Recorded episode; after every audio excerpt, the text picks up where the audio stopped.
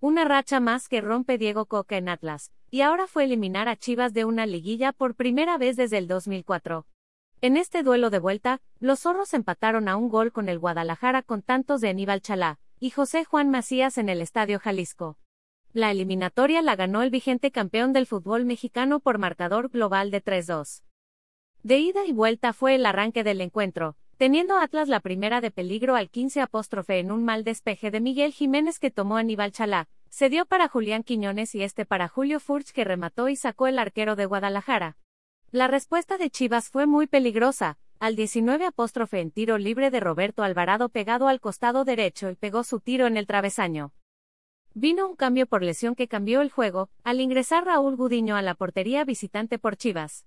Una más tuvo el rebaño sagrado al 43 apóstrofe en un remate de fuera del área de José Juan Macías que pegó en el travesaño, quedó el rebote para Roberto Alvarado y un manotazo de Camilo Vargas evitó el tanto rojiblanco.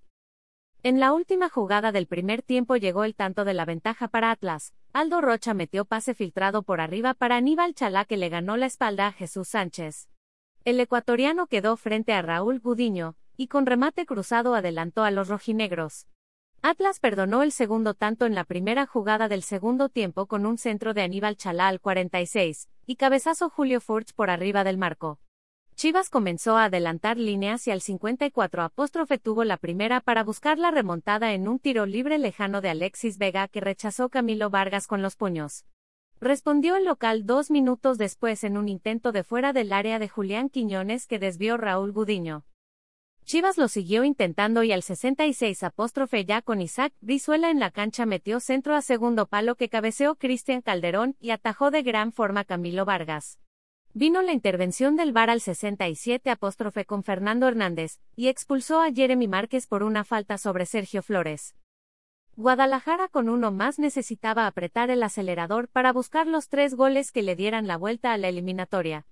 A pesar de tener un jugador más, y con la necesidad de ir por tres goles, el ataque de Chivas fue nulificado por grandes lapsos del complemento.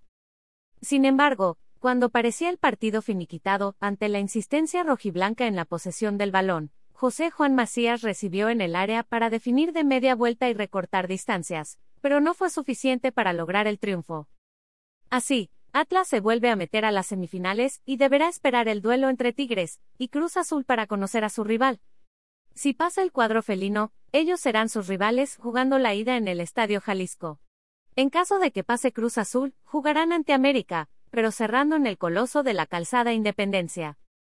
La ley de derechos de autor prohíbe estrictamente copiar completa o parcialmente los materiales de Excelsior sin haber obtenido previamente permiso por escrito, y sin incluir el link al texto original.